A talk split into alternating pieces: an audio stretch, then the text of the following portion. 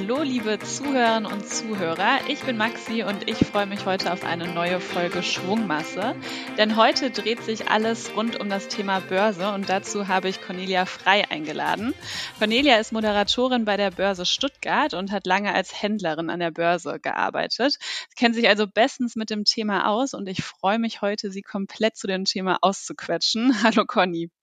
Hallo, grüß dich Maxi. Ich freue mich, dass wir mal wieder Zeit haben zu quatschen und tolles Thema. Börse Absolut. und Finanzen, das macht Spaß.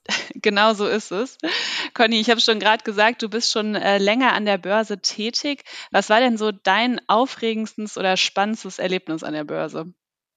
Da muss ich gar nicht lange überlegen. Ähm, das Spannendste und vielleicht auch, ja, vielleicht auch das traurigste Erlebnis, muss ich wirklich sagen, war 9-11. Also jeder von uns kann ja mit diesem schlimmen Tag äh, sicherlich viel verbinden, aber ganz ehrlich, an der Börse hat das nochmal eine ganz andere Dynamik. Ich war an dem Tag noch Händlerin auf dem Parkett und äh, man hat überall natürlich Bildschirme, also sieht, äh, was in der Welt passiert. Und als da die ersten Bilder reinkamen und keiner so recht wusste, was wirklich in den USA passiert, diese Unsicherheit auch auf dem Parkett, das war schon ähm, ja, ein ziemlich äh, ja, prägendes Erlebnis Ergebnis muss ich sagen. Die Kurse sind ja regelrecht in die Tiefe gerauscht. Irgendwann dann die Entscheidung, der Handel wird komplett gestoppt, weil es einfach nicht mehr verantwortlich war, äh, quasi zu diesen tiefen Kursen auszuführen. Also das war einfach nicht mehr kalkulierbar, was da schlicht und einfach passiert. Und dazu eben die Panik auf dem Parkett, die Bilder, die wir aus den USA sahen, die Unsicherheit. Also das war schon ein schlimmes Erlebnis. Und wenn man im Handel ist, erlebt man das sicherlich nochmal anders,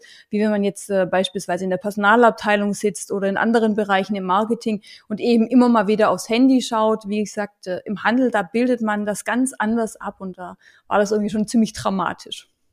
Also es ist auch so ein bisschen so, wie man sich das vorstellen kann, mit ganz vielen Bildschirmen, sehr trubelig. Also stimmen da die Bilder eigentlich auch überein, die man so hat.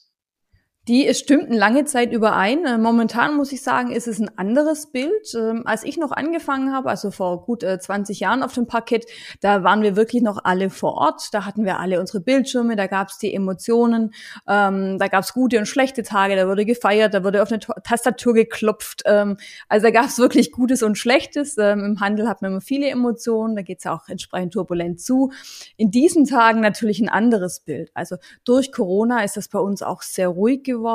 Wir haben das Ganze ziemlich entzerrt. Das heißt, ein Teil der Händler sitzt im Nachbargebäude, einige sitzen zu Hause mit Sondergenehmigung. Also man hat da alles getan, um eben dieses Geschehen so ein bisschen zu entzerren, damit die Händler sich nicht anstecken, weil wenn sich dann der Erste ansteckt und womöglich das bisschen durch so eine Handelsreihe durchläuft, dann fehlen unheimlich wichtige Mitarbeiter. Also momentan kann niemand aufs Parkett ähm, uns besuchen kommen und es sitzen nur wenige Händler da. Wie gesagt, die wurden alle so ein bisschen verstreut, aber es gibt ja auch eine Zeit nach Corona und ich bin sicher, dann wird es wieder ein bisschen turbulenter. Darauf hoffen wir auf jeden Fall.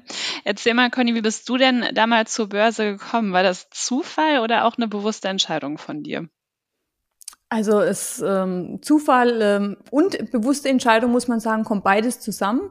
Äh, mein Opa hat sich schon immer für die Börse interessiert und er hat mich schon in frühen Jahren angesteckt und dann habe ich so mit der 12 oder 13 schon angefangen, den Kursteil in der Zeitung zu lesen und habe mich äh, für die Börse sehr interessiert, habe dann eine Bankausbildung gemacht aber ich habe dann nur durch Zufall erfahren, dass tatsächlich in Stuttgart Praktikanten gesucht werden. Also ich hätte jetzt nicht gedacht, dass man da so einfach reinkommt, ähm, aber es war dann so, dass viele Junge gesucht wurden, ähm, die dann quasi als Praktikanten angefangen haben und die dann eine Börsenhändlerausbildung gemacht haben und Erfahrung gesammelt haben. Und da war quasi auch als äh, Banker so ein Quereinstieg möglich und insofern konnte ich dann das Hobby zum Beruf machen.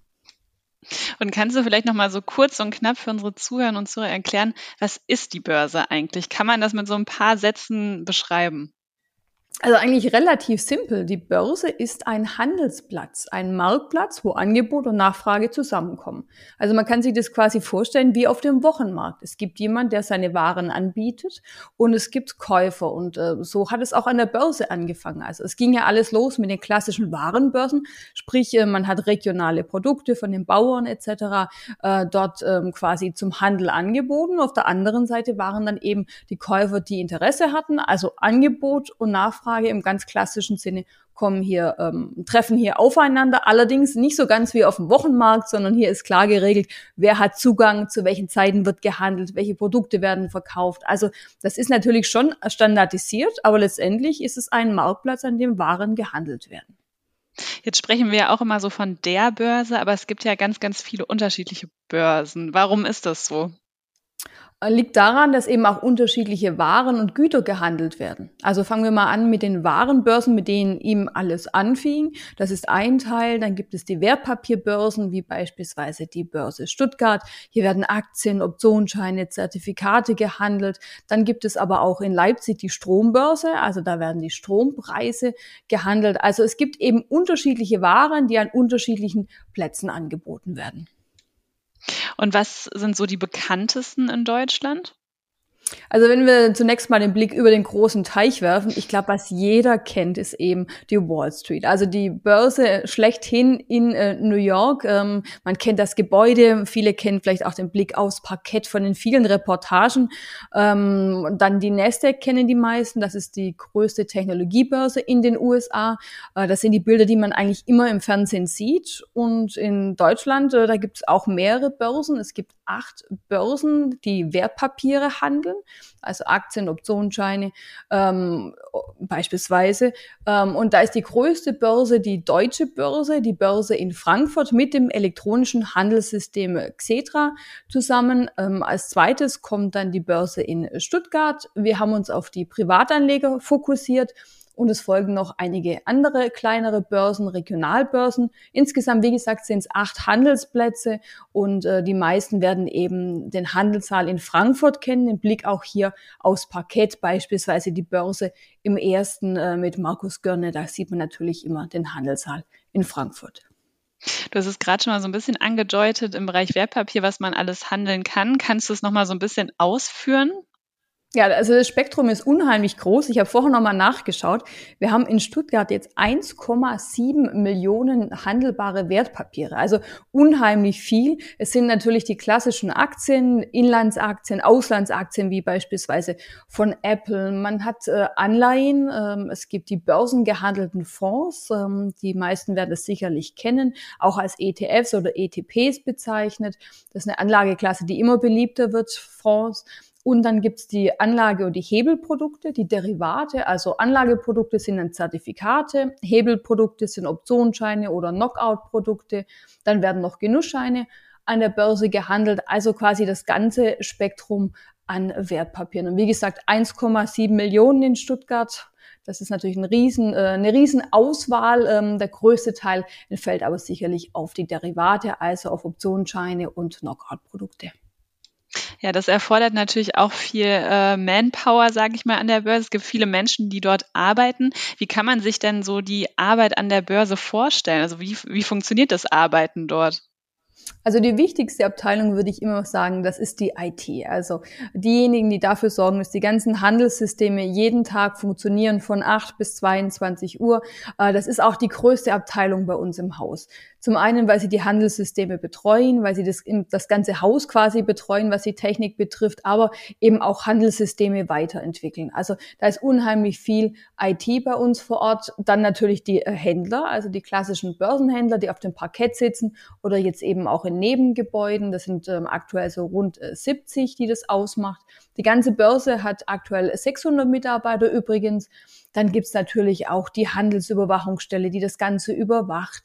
Es gibt eine Compliance-Abteilung, die ebenfalls die Regeleinhaltung überwacht. Es gibt die Zulassungsstelle, die dafür sorgt, dass die Papiere, die jeden Tag neu zugelassen werden von den Emittenten, dass die eben dann auch im Handel landen, in Anführungszeichen, dass hier die ganze, äh, der ganze Betrieb ähm, funktioniert. Dann gibt es eine Marketingabteilung, es gibt einen Vertrieb, es gibt viele Sekretärinnen, Personalabteilung, also vieles, was andere Unternehmen auch haben. Und äh, gerade was Marketing betrifft, ähm, wir sorgen dafür, dass die Anleger informiert sind. Also wir schreiben Marktberichte, produzieren Videos, jetzt dieser Podcast mit dir, Maxi, wo man eben erzählt, wie funktioniert die Börse, was tut sich alles bei uns. Also die Börse Stuttgart ist eine Privatanlegerbörse und versucht eben dann für den Privatanleger auch die passenden Produkte zu haben. Ja, ganz spannend. Also eigentlich, wie du schon beschrieben hast, wie ein äh, ja, normales Unternehmen sozusagen mit verschiedenen Abteilungen und äh, ja, verschiedenen Ausrichtungen. Ganz spannend. Ähm, wenn wir jetzt mal so auf die andere Seite gucken, wie verdient die Börse denn überhaupt ihr Geld eigentlich? Zum einen durch den sogenannten Spread, also die Differenz zwischen An- und Verkaufskurs. Das heißt, da gibt es ja in vielen Fällen eben eine Differenz. Das heißt, da kann man äh, verdienen. Zum anderen äh, sind es Gebühren, die bezahlt werden. Die sind unterschiedlich, je nachdem, über welche Bank man eben die Order an uns leitet. Das heißt, da gibt es ein Transaktionsentgelt und die Komponente aus diesen beiden Beträgen macht letztendlich dann das aus. Also die Differenz, der Spread und eben die Gebühren, die der Kunde bezahlt. Und kann auch wirklich jeder an der Börse handeln oder gibt es da irgendwelche Einschränkungen? Jeder, der über eine Bank kommt. Also man kann jetzt nicht bei uns anrufen und sagen, ach, zehn Daimler-Aktien würde ich heute gerne mal kaufen, was kosten die denn? So funktioniert es nicht. Also man braucht eine Bank, über die man geht, beispielsweise die Comdirect. Das heißt, man hat dort ein Konto, über das die Abwicklung funktioniert und eben auch ein Depot, in dem dann die Aktien oder die Wertpapiere, die man kauft, letztendlich liegen. Man sagt dann auch das sogenannte Clearing, also die Abwicklung. Die muss natürlich jemand machen. Wir haben quasi das Produkt und der Kunde hat das Geld und möchte die Aktien kaufen und das geht dann über die Bank. Er gibt dort den Wertpapierauftrag ab, also den Kauf beispielsweise von zehn Daimler-Aktien. Der wird an die Börse weitergeleitet. Wir führen das aus und dann wird die Clearingstelle eben den Betrag belasten und dem Kunden die zehn Aktien gutschreiben. Jetzt ist es ja so, man sieht immer ganz häufig Preisschwankungen, äh, die Kurse gehen rauf und runter. Wonach richtet sich das denn? Ja, zum einen natürlich nach dem Unternehmenswert oder dem, was quasi rund ähm, ja, um das Unternehmen angenommen wird. Also der Wert des Unternehmens ist ja quasi die Anzahl der ausgegebenen Aktien mal dem Börsenkurs. Und da kommt es natürlich darauf an, wie gut geht's dem Unternehmen denn. Also hat das Unternehmen äh, sehr gute Zahlen veröffentlicht, hat es hohe Gewinne, hohe Ausschüttungen an die Aktionäre. Dann äh, wird das natürlich anders bewertet als ein Unternehmen, äh, das aktuell große finanzielle Probleme hat. Also man schaut sich zum einen das Unternehmen selbst an und das Wichtigste an der Börse wird immer die Zukunft gehandelt. Also man schaut, wie geht es weiter? Wie viel Fantasie ist schon drin? Es gibt keinen Blick in den Rückspiegel, wie waren die letzten zwei, drei Jahre, sondern man möchte wissen, wie geht es dem Unternehmen in aktuell und auch in den nächsten Jahren? Wie sieht's aus mit Gewinnausschüttungen? Wie viel Fantasie ist drin? Und zum anderen schaut man natürlich nach der Branche, also sprich, wie geht es den anderen Unternehmen in diesem Bereich, wie sind die Aussichten für die Branche und die Gesamtkonjunktur spielt natürlich noch eine Rolle, also sprich äh, Phasen, in denen denken wir an die Corona-Pandemie, an den Höhepunkt quasi ähm, vor gut anderthalb Jahren, also alles losging. Da gerieten dann quasi alle Aktien unter Druck, egal ob es eine Deutsche Bank war, ob es Daimler war, ob es ein Pharmakonzern war, da ging erstmal kollektiv alles nach unten. Also dieses gesamte Stimmungsbild macht auch eine große äh, Rolle aus, dann das Unternehmen selbst und auch die Branche. Kannst du auch noch mal vielleicht einen Einblick geben, wer beaufsichtigt denn dann eigentlich die Börse? Es sind ja bestimmt auch viele Regeln, Regulatorien, die da eingehalten werden müssen. Ja, und das auch zu Recht. Es gibt zum einen an jeder Börse eine Handelsüberwachungsstelle.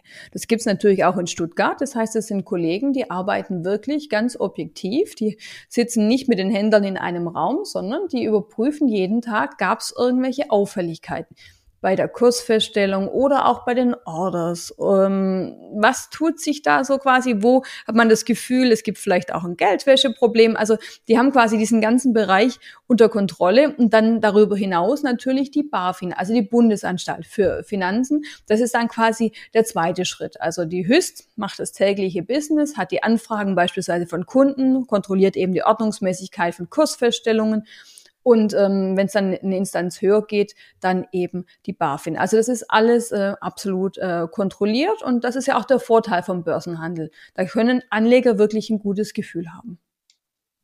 Lass uns gerne auch noch mal einen Blick auf, auf uns als Privatanleger schauen. Du hast ja gerade schon gesagt, die Börse Stuttgart hat da auch einen starken Fokus drauf. Wie sieht's denn jetzt aus, wenn ich zum Beispiel gerne eine Aktie kaufen möchte? Ich sage mal, über einen klassischen Online-Broker stehen mir ja mehrere ähm, ja, Plätze quasi zur Verfügung. Woher weiß ich denn jetzt, wen ich da aussuchen soll? Ist gar nicht so einfach, gell? Wenn man bei euch die Ordermaske aufmacht, dann kommen da mal gern zehn verschiedene Handelsplätze, die Börsen und auch außerbörsliche Plätze. Ähm, ich kann nur sagen, Privatanleger sind natürlich in Stuttgart immer gut aufgehoben ähm, und es lohnt sich, auf den Preis zu schauen. Also beispielsweise, wer jetzt den DAX, MDAX oder Eurostox-Aktien äh, zwischen 9 und 17.30 Uhr handelt, da gibt es bei uns keinen Spread, also keine Differenz zwischen An- und Verkaufspreis. Ähm, und das sind so Sachen, die sollten Anleger natürlich im Blick haben. Welche Preise bekomme ich wo? Und ähm, aus meiner eigenen Erfahrung kann ich sagen, ist auch, ähm, lohnt es sich äh, öfters hinzuschauen, beziehungsweise auch mal so ein bisschen zu testen. Also man sieht dann oft mal einen Preis und dann, ähm, bevor man den anfragt, merkt man aber schon, da hält keiner still, da gibt es nach 20 Minuten kein Feedback. Also ähm, der Preis ist die eine Sache, aber auch das Thema Verlässlichkeit. Denn ähm, die Handelspartner stellen zum Teil auch Preise rein und die werden dann eben mal nicht äh, abgerufen. Also es lohnt sich da so ein bisschen eigene Erfahrungen zu machen und auch einen Partner zu haben, ähm, sowohl was die Bank als auch die Börse betrifft, die eben auch in schwierigen Situationen da ist. Weil äh, an einem schönen, fröhlichen Tag ähm, Aktien zu kaufen, ist die eine Sache. Aber jetzt, als Corona zum Teil solche Panik ausgelöst hat und man dann ähm, technische Probleme vielleicht an der einen oder anderen Stelle hat und äh, die Aktie nicht verkaufen kann oder die Börse schießt nach oben, ich, gewinn, ich möchte Gewinne mitnehmen und äh, man merkt, der Gegenüber reagiert nicht. Also das äh, kann alles äh, nicht so im Sinne des Anlegers sein. Ich würde immer schauen, Preis ist die eine Sache, natürlich unterschiedliche Transaktionskosten bei unterschiedlichen Handelsplätzen, aber eben auch äh, was Verlässliches, weil das ist für die Anleger das Wichtigste. Die Börse ist oft turbulent. Da gibt's ordentliche Schwankungen nach oben und unten. Und wenn man raus möchte oder rein möchte, dann möchte man das ja jetzt und nicht erst in zwei Tagen. Also auch schauen, ähm, wer handelt denn verlässlich, wer stellt verlässlich Preise. Das ist für Anleger natürlich ganz arg wichtig. Also nicht nur die Qual der Wahl, ich sage mal, es hat auch einige Vorteile, die es mit sich bringt, wenn man da diese Auswahl eben hat. Du hast gerade schon, ja, du hast gerade schon äh, das Stichwort Kosten einmal genannt. Kannst du da ein bisschen was ausführen? Welche Kosten kommen denn generell auf mich zu? Das kann man natürlich dem Anleger nicht so pauschal sagen, ähm, welche Kosten auf einen zukommen. Zum einen hatte ich ja den Spread angesprochen. Das heißt, ähm, die Differenz zwischen An- und Verkaufskurs, das kann jetzt bei 0 Cent liegen oder sind mal ein paar Cent, kommt drauf an. Kann man auch vorher ganz gut äh, sehen. Beispielsweise, wenn man auf die Webseiten äh, von verschiedenen Anbietern geht, da sieht man, ähm, wie die Aktie gestellt wird. Also man sieht, der teure Preis, zu dem wird gekauft, zum niedrigeren wird verkauft. Das ist die eine Komponente eben, an der die Börse auch äh, Geld verdient. Das andere sind die Transaktionskosten. Das heißt, wenn ein Kunde eine Aktie kauft, dann zahlt er äh, seiner Bank ein gewisses Transaktionsentgelt, dann bekommt die Clearingstelle ähm, Geld und dann bekommt auch die Börse Geld. Kommt aber drauf an, eben über welchen äh, Broker man geht ähm, und welches Wertpapier. Also da gibt's unterschiedliche Regeln, kann man so pauschal nicht sagen. Aber ich weiß, Maxi, bei euch ganz toll, bevor man äh, die Order aufgibt, kann man sich die Kosten ausrechnen lassen. Also äh, bevor man tatsächlich auf Buy oder Sell äh, Button äh, drückt, ähm, gibt es quasi eine Simulation, die zeigt, wenn man zu diesem Kurs jetzt kauft, welche Kosten würden anfallen. Und das kann man natürlich auch bei, bei zwei, drei ähm, verschiedenen Plätzen mal durchspielen, um dann mal zu sehen, wo würde ich denn wie fahren. Aber wie gesagt, Kosten ist das eine. Das andere ist darauf zu schauen, zu welchem Kau äh, Kurs kaufe ich denn effektiv. Denn wenn man am einen Handelsplatz eben keinen Spread bezahlt, beispielsweise in DAX-Aktie, in Stuttgart, dann ähm, kann es sein, dass man selbst wenn die Gebühren ein bisschen teurer wären, am Ende einen besseren Schnitt hat, als wenn man woanders eben einen hohen Spread, also eine hohe Differenz hat. Also es lohnt sich da wirklich zu vergleichen und wie gesagt, die Simulation bei euch finde ich klasse. Kann man die Gebühren erstmal anschauen und dann loslegen. Und gibt es noch Einschränkungen bezüglich der Tageszeit? Also muss ich da auf irgendwas Bestimmtes achten, dass man sagt, oh, morgens ist schlecht oder abends ist gut oder kann ich überhaupt immer, wann ich will, handeln? Wie sieht's da aus? Also rund um die Uhr klappt es doch nicht, aber es geht von 9 bis 22 Uhr beispielsweise bei den Aktien. Das heißt, man kann bei den US-Aktien quasi den gesamten Handel noch mitnehmen. Also man erlebt quasi den Handel in Deutschland, wenn alle ähm, aktiv sind und arbeiten gehen und die Nachrichten verarbeiten. Aber wenn dann um 15.30 Uhr die US-Börsen eröffnen, dann kann man quasi bis 22 Uhr, bis auch dort geschlossen wird, noch den gesamten Handelsverlauf mitnehmen. Das ist wichtig. Ähm, die meisten Wertpapiere sind eben ähm, von 9 Uhr an handelbar. Man kann aber auch mal ganz konkret reinschauen bei uns in ein Wertpapier. Bei jedem Wertpapier über die WKN gelangt man auf so eine Detailseite und da stehen dann die Handelszeiten drin. Also es gibt Anleihen, die werden eben nicht bis 22 Uhr gehandelt, sondern da ist dann schon äh, früher Schluss. Das kann man sich konkret anschauen. Aber wichtig ist ja ähm, für die meisten der Handel von Aktien, gerade wenn sie jetzt über euch so die ersten Schritte machen und die werden von 9 bis 22 Uhr angeboten. Aber wie gesagt, es lohnt sich immer, noch mal kurz reinzugucken über die Stammdaten. Einfach die Wertpapierkennnummer eingeben in die Suche, dann kommen die Stammdaten und da sieht man ganz konkret die Handelszeit.